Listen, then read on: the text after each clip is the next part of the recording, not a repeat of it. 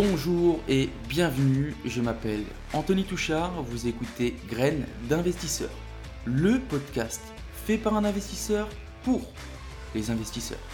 Ici on parle d'immobilier, de développement personnel et d'entrepreneuriat. L'objectif de ce podcast est de vous donner des clés et des conseils et pourquoi pas vous aider à entreprendre le changement de votre vie. Alors installez-vous confortablement, je vous souhaite une bonne écoute, c'est parti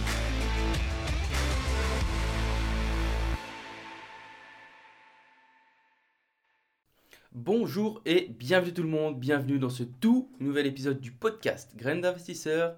Comme d'habitude, c'est Anthony et c'est toujours un plaisir de vous accueillir pour l'épisode du jour. Les amis, j'espère que vous avez la forme, que vous avez la pêche, que tout se passe bien pour vous. J'espère que vous avez passé une très très bonne semaine, une bonne fin de semaine dernière. Attends deux secondes, hop, voilà, on est tout bon. On est paré pour l'épisode. Non, j'espère que vous avez la pêche. Les amis, petite, euh, petit retour info perso. Je signe euh, vendredi euh, l'immeuble de deux appartements. Enfin, ça, ça, a mis du temps. Ça, ça a mis beaucoup plus que, je, que ce que j'espérais. je pensais signer fin, fin mars, début avril. Au final, je m'étais dit, ok, je vais signer à mon retour de Thaïlande. que nenni. Je, je signe vendredi, donc on est au début mai on a plus d'un mois de retard.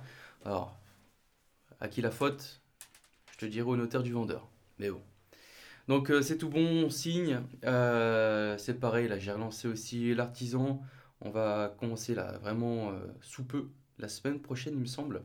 On commence les travaux de l'immeuble où il y a tout à refaire aussi. Et, puis tout va bien dans le meilleur des mondes. Qu'est-ce que vous en pensez? Ah si, j'ai une actualité fort intéressante qui prouve, comme, comme à l'habitude, hein, mais euh, les, euh, dans, les dans la gamme artisan, il y a, y a, vraiment de tout et de rien. Il y a des très bons artisans et il y a vraiment des peintres.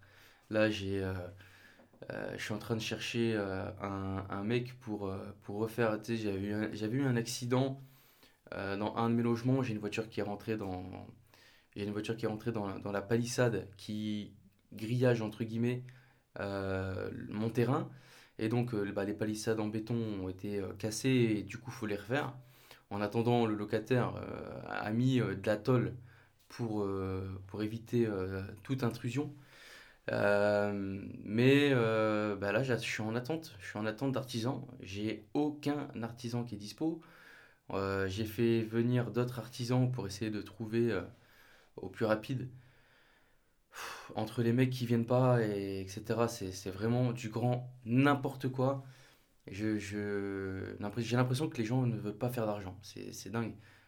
Et puis, c'est du savoir-vivre. Enfin, je sais pas, tu fixes un rendez-vous, tu viens en rendez-vous, quoi.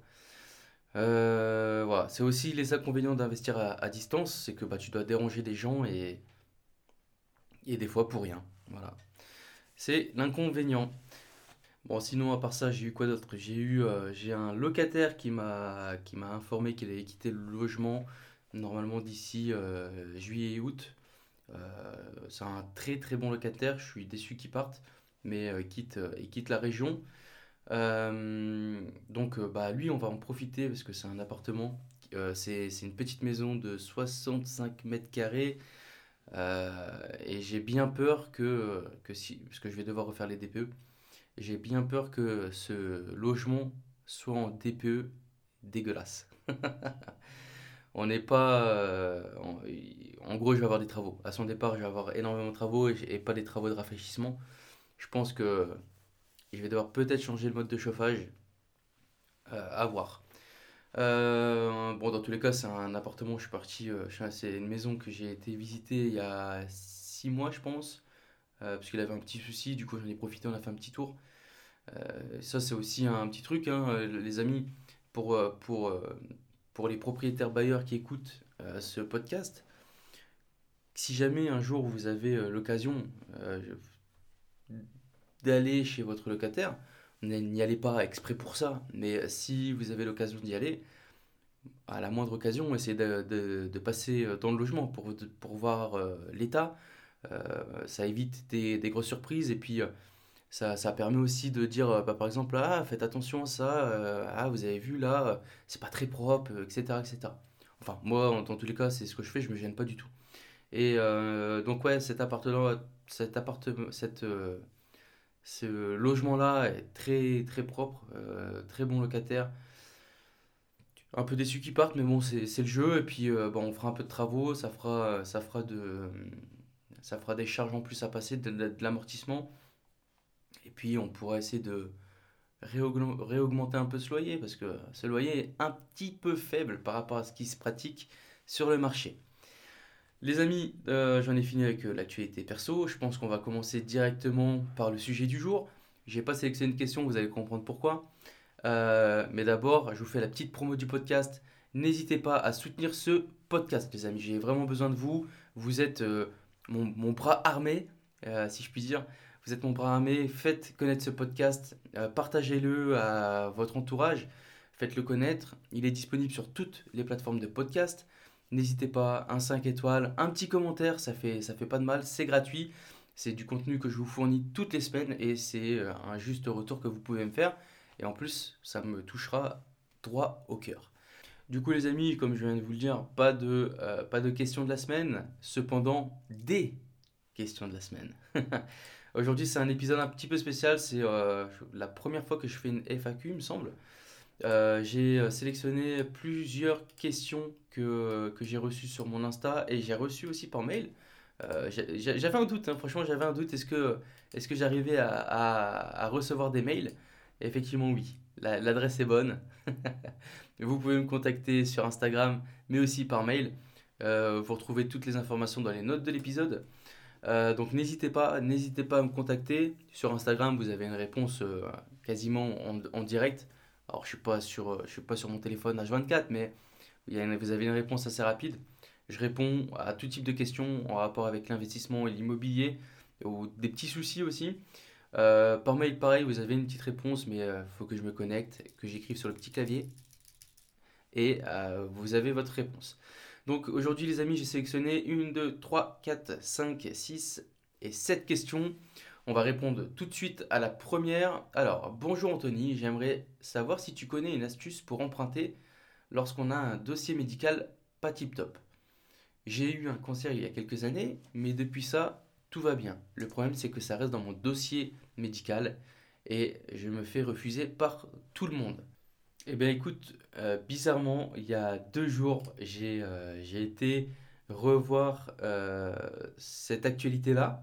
donc ça match hyper bien, je vais pouvoir te répondre. C'était une news que j'avais lancée il y a quelques temps.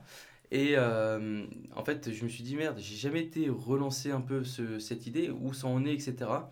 Et bien, il faut savoir que donc, cette assurance emprunteur qui refuse en fait en qui refuse euh, en fonction du questionnaire de santé. Il faut savoir que ça, ça a été voté, il, y va avoir la fin de ce questionnaire de santé.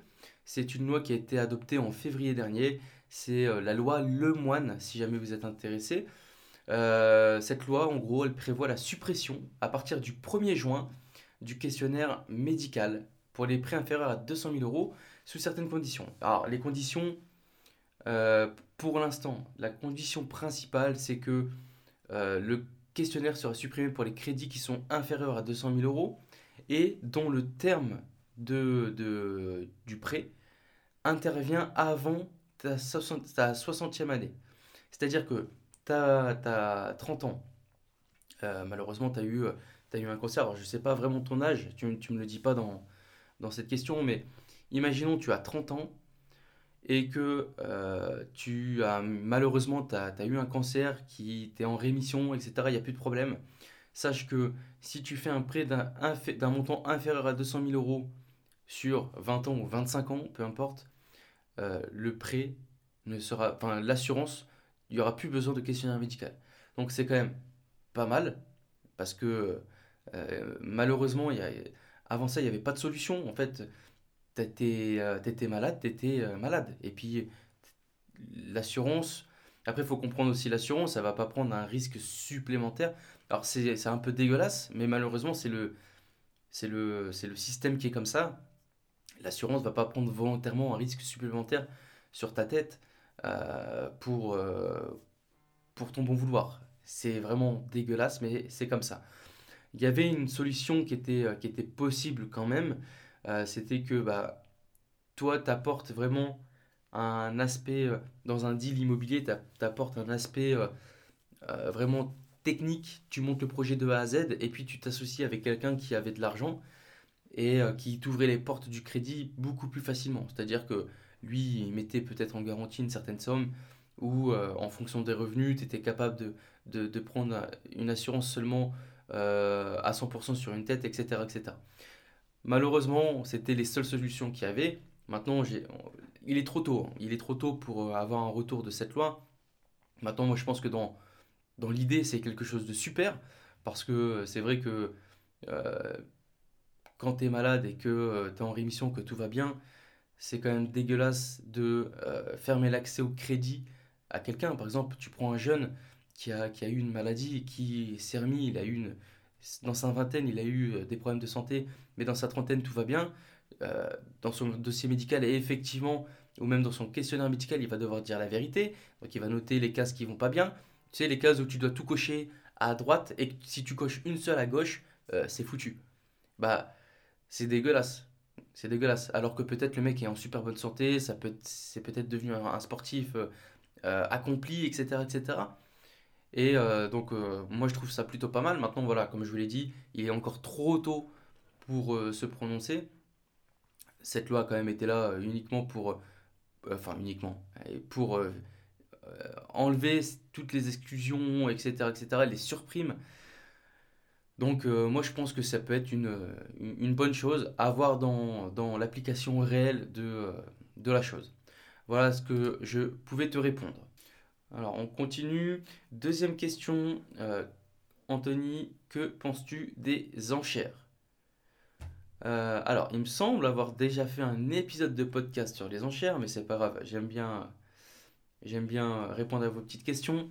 Les enchères, ça peut être un levier hyper puissant. Malheureusement, moi, c'est quelque chose, euh, enfin, malheureusement ou pas, hein, mais c'est quelque chose que je ne dessine pas du tout aux débutants.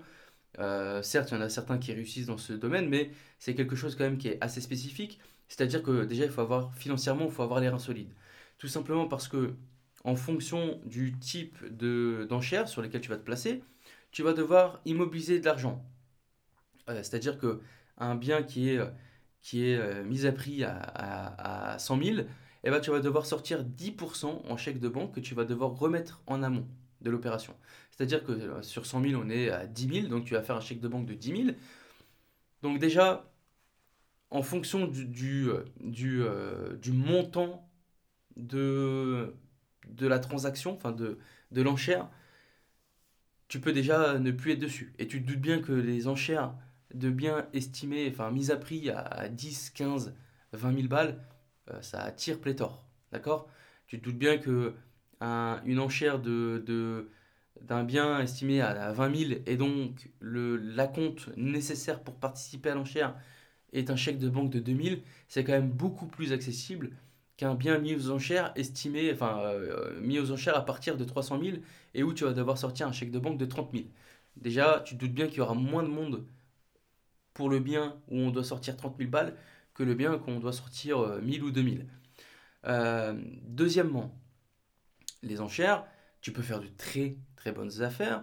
Maintenant, il faut avoir bien conscience que c'est tout un univers et que derrière, faut pas faut pas se prendre au jeu. C'est-à-dire que on est, euh, il faut mettre la, l'ego de côté. C'est-à-dire que quand tu rentres dans une bataille où tu es en un contre un et puis j'en chéris, j'en chéris, j'en chéris, euh, faut pas te flamber la face. Faut pas te flamber parce que si toi tu as posé tes calculs et que tu t'étais dit, ok, mon enchère maximale pour ce bien c'est 100 euh, 000 et je vais pas au-dessus, eh ben je vais pas au-dessus. Tout simplement, le bien passe à 100 000, même si la personne surenchérit au-dessus de 100 000 et ça tombe à 100, 102 000, eh ben non, c'est tant pis, tu as perdu l'enchère et puis c'est tout, c'est pas grave. Sinon, pour revenir un peu quand même sur, sur les bases, comment est-ce qu'on fait pour trouver, comment ça se déroule? Grosso modo, tu retrouves, alors tu, tu as un site qui est, qui est, assez connu pour, euh, dans le monde des enchères, c'est le site Licitor. L-I-C-I-T-O-R. Dessus, vous retrouvez en fonction de votre région, en fonction de votre tribunal, les biens qui ont été, euh, euh, vont être mis aux enchères. Dedans, tu retrouves diverses informations. Tu retrouves notamment déjà en préalable une date pour aller visiter. Cette date, il faut savoir que c'est une seule et même date. C'est-à-dire que si le, bien est à visiter le 14 mai, il sera visité uniquement le 14 mai de telle heure à telle heure. Tu n'auras pas avant, tu n'auras pas après. Tu n'as pas visité, tant pis pour toi. Ensuite, tu achètes toujours en l'état, c'est-à-dire que euh, tu achètes et tu te rends compte que bah, tu as remporté l'enchère et tu te rends compte que il euh, y, a, y, a, y, a, un gros souci de y a un gros souci de, fondation, ça risque de s'écrouler. Malheureusement, tu achètes en l'état. Il n'y a, pas de, y a pas de vis caché, il n'y a absolument rien de tout ça. Euh, donc tu fais la visite, ensuite tribunal, enchères. Tu remportes les enchères, il y a un petit délai parce qu'il y y, a, un petit délai de, de, surenchère qui est euh, de l'ordre de 10 jours. C'est-à-dire que si tu remportes ton enchère, il y a une personne qui est encore capable de surenchérir au-dessus de toi 10 jours, jusqu'à 10 jours plus tard. Euh, ensuite, tu remportes l'enchère, tu signes chez le... Enfin, ton avocat va faire le nécessaire. Ah oui, j'ai oublié de le dire, mais tu es automatiquement représenté par un avocat. C'est-à-dire que tu peux être dans la salle, mais par contre, c'est pas toi qui, euh, qui va faire le kéké à, dire Moi, 10 000, 15 000. Non, ça se passe pas du tout comme ça. Euh, tu es représenté par un avocat. L'avocat, c'est pareil, c'est toi qui le choisis. Tu as deux types d'avocats ceux qui sont payés euh, à la représentation et ceux qui sont payés uniquement s'ils ils gagnent l'enchère. Maintenant, imaginons que tu aies remporté l'enchère. Euh, tu as deux mois, jour pour jour, pas un jour de plus, pour payer. C'est-à-dire que tu avais intérêt d'être à l'aise financièrement si jamais au bout des deux mois tu ne trouves pas de prêt pour payer cash. Parce que si tu ne payes pas cash et que tu n'as pas de prêt, le bien retourne à la vente. Déjà, tu te fais manger une partie de ton acompte directement. Et deuxièmement, si le bien retourne à la vente et qu'il est, enfin, est acheté moins cher, dans ce cas-là, c'est toi qui payes la différence. Donc clairement, voilà, c'est pour ça que je dis que les enchères, c'est pas destiné aux débutants. Il faut déjà avoir les reins financièrement, il faut connaître aussi l'immobilier, parce qu'il faut être capable de d'estimer en, en, quelques minutes des, des, des prix de rénovation. C'est-à-dire que tu peux trouver une bonne affaire avec euh, des rénovations tellement lourdes que c'est plus une bonne affaire. Et à contrario, tu peux trouver une affaire euh, standard avec des prix de rénovation qui sont convenables et puis tu te sors une, bonne, une, bonne affaire de tout ça, tu vois. Donc voilà, les enchères, pour clôturer un peu cette question, c'est vraiment quelque chose qui est réservé pour moi aux initiés et pas aux débutants. On poursuit avec la troisième question. Euh, c'est une question sur les prêts immobiliers pour les achats à l'étranger. Alors, Là, malheureusement, je suis très très mal passé pour, euh, pour en parler parce que j'ai pas, j'ai absolument pas acheté à l'étranger. Je sais vaguement comment ça se passe, mais j'ai jamais vraiment mis en pratique. Maintenant, dans les faits, euh, je sais qu'il y a un apport qui est très souvent nécessaire, de au minimum 30 euh, à 40% du bien. je sais aussi que si tu as un bien qui est fini de payer ça sera beaucoup plus simple pour toi euh, d'avoir un une obtention de prêt, euh, notamment auprès de ta banque en hypothéquant le bien fini de payer. Logiquement, imaginons tu as fini de payer ta maison qui vaut 150 000, tu l'hypothèques et la banque va te, prêter, je sais pas, par exemple 90 ou, ou 100 000. Euh, voilà, c'est tout ce que je peux te répondre à cette question sur les prêts immobiliers pour acheter à l'étranger parce que malheureusement, je le répète, mais je n'ai jamais acheté à l'étranger. Euh, mais euh, on se renseigne, les amis. Attention. Hein. Allez, on poursuit avec une autre question. Bonjour à toi, Anthony. Merci pour le contenu. Je vais passer cette euh, partie. alors, j'ai une question pour toi. Je suis hébergé à titre gratuit et je souhaite emprunter, mais surprise, la banque me compte un loyer de 500 euros fictif. Du coup, ça plombe ma capacité d'endettement. As-tu une solution?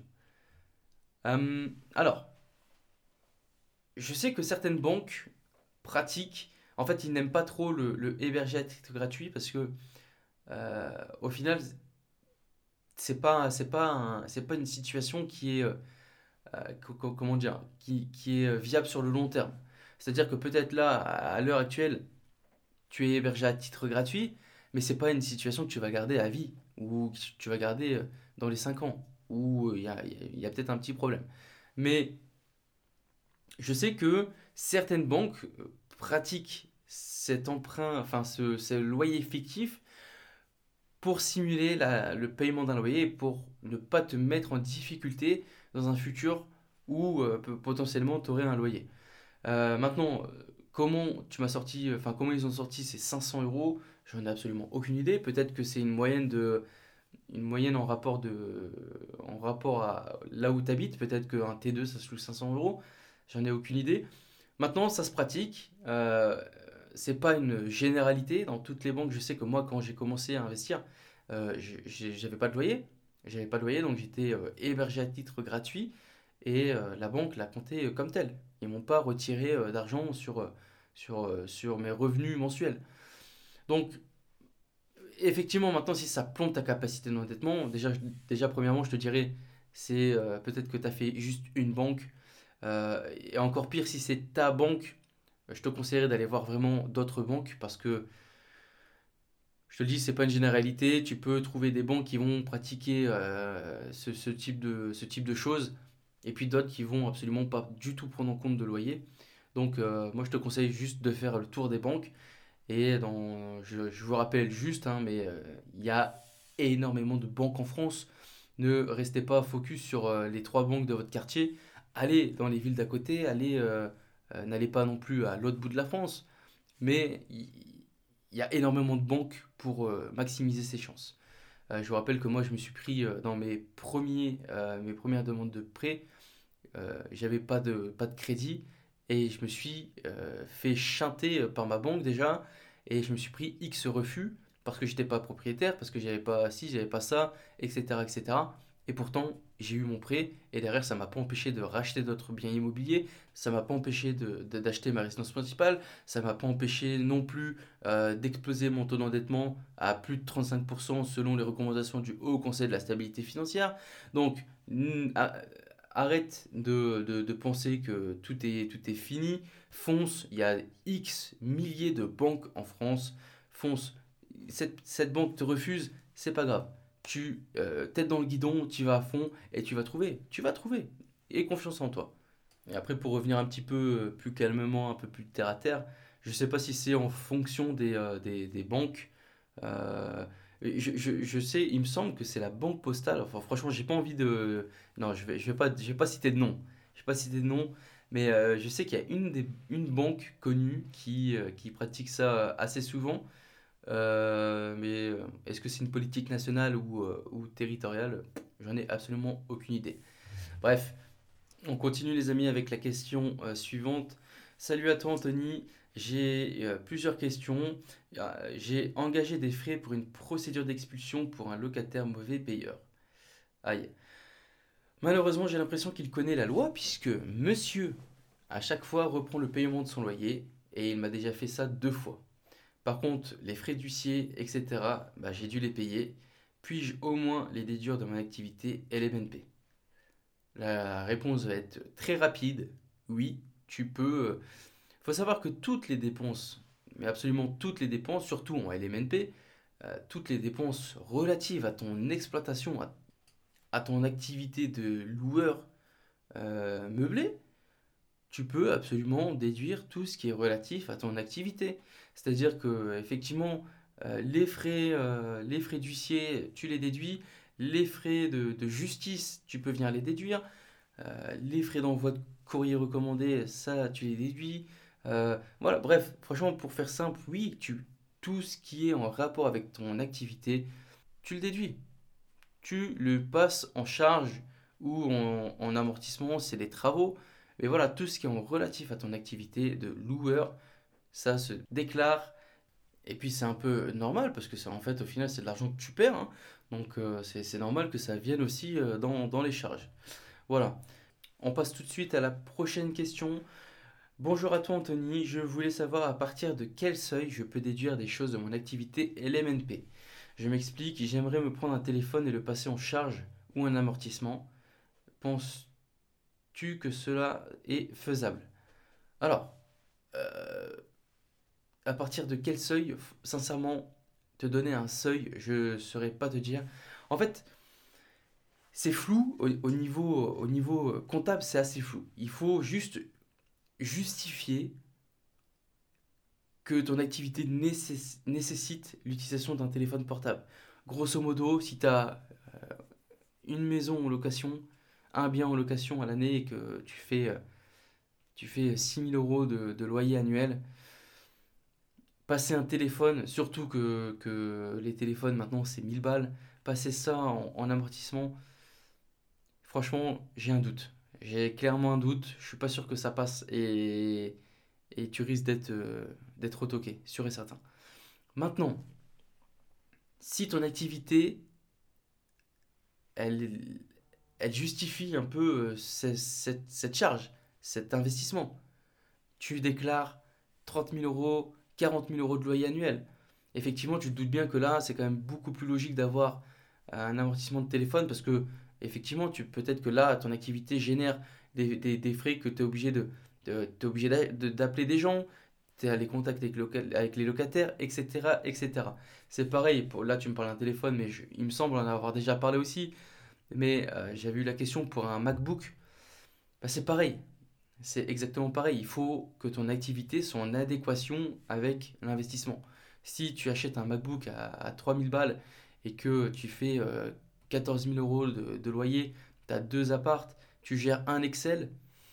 Bon, je ne suis pas sûr que la dépense du MacBook soit nécessaire. Voilà. Maintenant, te, donner un seuil, clairement, vraiment, il n'y en a pas. Euh, moi, ce que je peux te conseiller déjà, c'est de, prendre contact avec votre comptable. Il faut prendre contact avec son comptable et voir avec lui ce qui est, ce qu'on est capable de faire. Parce que peut-être que là, tu veux acheter, euh, là, tu me parles d'un téléphone. Mais peut-être que ton comptable, il va dire, écoute, pour le téléphone, c'est compliqué. Si on, peut le faire, mais tu risques d'être toqué, etc., etc. Ou il va te dire non, clairement, euh, non, je le fais pas. Mais il va peut-être te donner une solution euh, annexe. C'est-à-dire qu'il va dire, écoute, tu as besoin d'un téléphone, c'est quoi? C'est pour le, pour le forfait? Et eh bah ben, écoute, je vais prendre en charge. On peut déduire un, un certain pourcentage de ton abonnement de téléphone euh, etc. Ça, c'est faisable. Au début, euh, j'avais pas de téléphone spécialement pour euh, mes activités immobilières. Maintenant, j'en ai un, mais avant, c'était mon activité me prenant en charge mon abonnement de téléphone. Parce que j'étais j'étais pas comment dire j'avais pas autant d'activités pour être capable de me prendre un téléphone vraiment à part pour le truc mais par contre il me prenait mon abonnement bon c'était un abonnement bateau hein, euh, c'était un abonnement à 12, 12 balles, je crois. Mais c'était mon activité LMNP et c'était passé en charge tous les ans. Donc, tu as quand même des solutions annexes. Maintenant, voilà, si on, je, je, vois clairement le but de ta question. Le but de ta question, c'est en gros, euh, pour, euh, pour 100 langues de bois, c'est est-ce que je peux m'acheter un iPhone ou est-ce que je peux m'acheter un, Mac sur mon activité de LMNP La réponse est toute simple, c'est est-ce que ton activité de LMNP ou peu importe, hein, mais est-ce que ça génère assez d'activité pour justifier ce type d'achat? Voilà, la réponse est simple. Euh, et les amis, j'ai pris la dernière question. La dernière question, c'est une question qui n'est pas en rapport avec l'immobilier, mais j'ai quand même bien aimé qu'on me la pose. Et donc, je vais répondre en direct live avec vous. Euh, Anthony, que penses-tu de l'école? Eh bien, franchement, c'est une très bonne question. Qu'est-ce que je pense de l'école? Moi, j'en pense pas du, j'en pense pas du bien j'en pense pas du mal. Euh, alors moi, j'ai été euh, élevé dans une famille qui, euh, mon, père était ouvrier, ma mère était aide-soignante. ils n'ont pas fait d'études ou, très peu, et ils étaient dans cette optique vraiment de de se dire que l'école c'est hyper important, l'école va apporter un diplôme, le diplôme va apporter le travail, le bon travail, et le bon travail va apporter le bon salaire. Malheureusement, euh, peut-être que dans l'ancien temps, ça, fonctionnait comme ça, mais à l'heure d'aujourd'hui, c'est plus tellement vrai. Euh, c'est même quasiment plus du tout vrai. Il y a de plus en plus de gens qui privilégient l'expérience au diplôme, parce qu'un diplôme, un diplôme, ça veut rien dire. Pour moi, un diplôme, ça veut rien dire. Tu peux être quelqu'un qui est vraiment plein de méthodes, qui arrive, qui est vraiment studieux, qui apprend ses leçons par cœur, etc. Mais le plus important, ça va rester l'application. Et si, alors attention, il y a différents types de métiers, on, est d'accord. Euh, tous les métiers qui touchent euh, un domaine vraiment spécifique, j'entends par là les médecins, euh, les avocats, etc., etc. Vous voyez tout ce, domaine de spécialistes, parce que c'est clairement des spécialistes. Là, effectivement, le diplôme est nécessaire. Parce que tu vas pas mettre ta vie en main, euh, entre les mains d'un chirurgien qui n'a euh, pas fait d'études de chirurgie. c'est logique. Mais par contre, j'entends par là tous les autres diplômes. Euh, moi, je le vois avec mon petit frère qui a fait un BTS technico-commercial. il a fait un BTS technico-commercial. ça lui apporte que dalle. Que dalle. Donc moi, je suis pas pour et je suis pas contre l'école. Moi, ce que je pense, c'est que à l'heure d'aujourd'hui, le plus important, c'est de trouver une voie qui, euh, qui nous fait kiffer.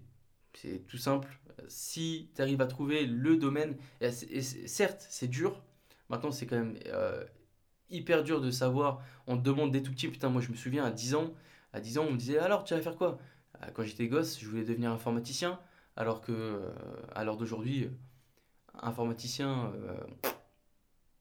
OSEF, euh, après, je voulais devenir quoi? Je voulais devenir, euh, euh, je voulais devenir plein de trucs. Et au final, j'ai fait quelque chose d'absolument rien à voir. C'est que je suis devenu pompier par vocation, alors que quand j'étais gosse, c'était, enfin, c'était absolument pas un rêve de gosse de devenir pompier, tu vois. Ensuite, je me suis engagé à l'armée. Donc, tu vois, clairement, rien à voir avec ce que je voulais et surtout rien à voir avec mes études que j'ai fait. J'ai, je suis titulaire d'un master dans le commerce international. Et je peux te dire qu'à l'heure d'aujourd'hui, je ne remettrai absolument pas les pieds dans le commerce international. Donc, ce diplôme, bah, j'ai un diplôme, effectivement, j'ai un diplôme, mais euh, qui me sert strictement à rien, tout simplement parce que c'est pas, c'est, j'ai fait ça juste pour, pour dire d'avoir un diplôme, et euh, à l'heure d'aujourd'hui, il m'apporte absolument que dalle.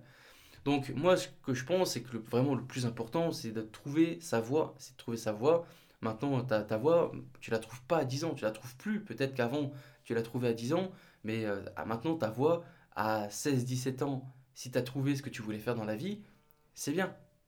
Malheureusement, euh, la majorité des personnes ont fait des études euh, à tâtons. On va, on va, on se dit, ah bah oui, peut-être, ah non, j'aime pas, bah je fais une reconversion, etc. etc. Sans parler aussi de la qualité de la qualité de l'enseignement, euh, moi je trouve que le système, euh, c'est vraiment ressenti de, mes études, je trouve que le système est mal fait, euh, le, système de notation et compagnie, c'est pour moi c'est un peu c'est un peu du c'est un peu du bullshit.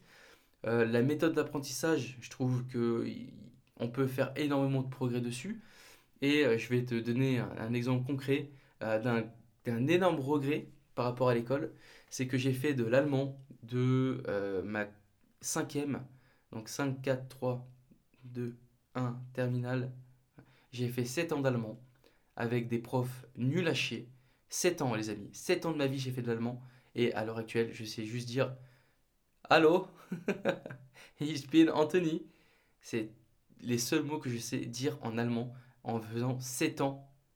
7 ans d'apprentissage. C'est un scandale. Clairement, c'est un scandale. Maintenant, voilà, je remets la faute sur personne. C'est moi, j'avais qu'à euh, qu'à m'intéresser beaucoup plus euh, quand j'étais petit. Et puis voilà, mais bon, j'ai perdu 7 ans de ma vie à apprendre une langue pour rien. Donc, euh, moi, je pense que voilà, l'école, j'en pense pas du bien, j'en pense pas du mal. Chacun se fera son avis. Mais je pense qu'on peut améliorer l'éducation française et, et surtout apporter vraiment un aspect beaucoup plus moins, moins studieux, moins euh, euh, leçon pour leçon, mais vraiment beaucoup plus practice. Et euh, en tout bon podcast de liberté financière, pour moi, dans, à l'école, il manque vraiment cette, cet aspect financier, cet aspect de gestion financière, comprendre c'est quoi l'argent, comment on l'utilise, comment les effets composés, etc. etc. C'est ce qui manque vachement à l'école euh, d'aujourd'hui. Voilà. Bon, on est pas mal. J'espère que ce petit podcast vous aura fait plaisir, les amis. Dans tous les cas, les amis, je compte sur votre soutien. Partagez ce podcast, faites-le connaître. Vous pouvez me contacter pour toutes vos questions sur l'Instagram Anthony-THRD. Vous avez aussi dans la description de l'épisode tous les liens euh, nécessaires pour me contacter.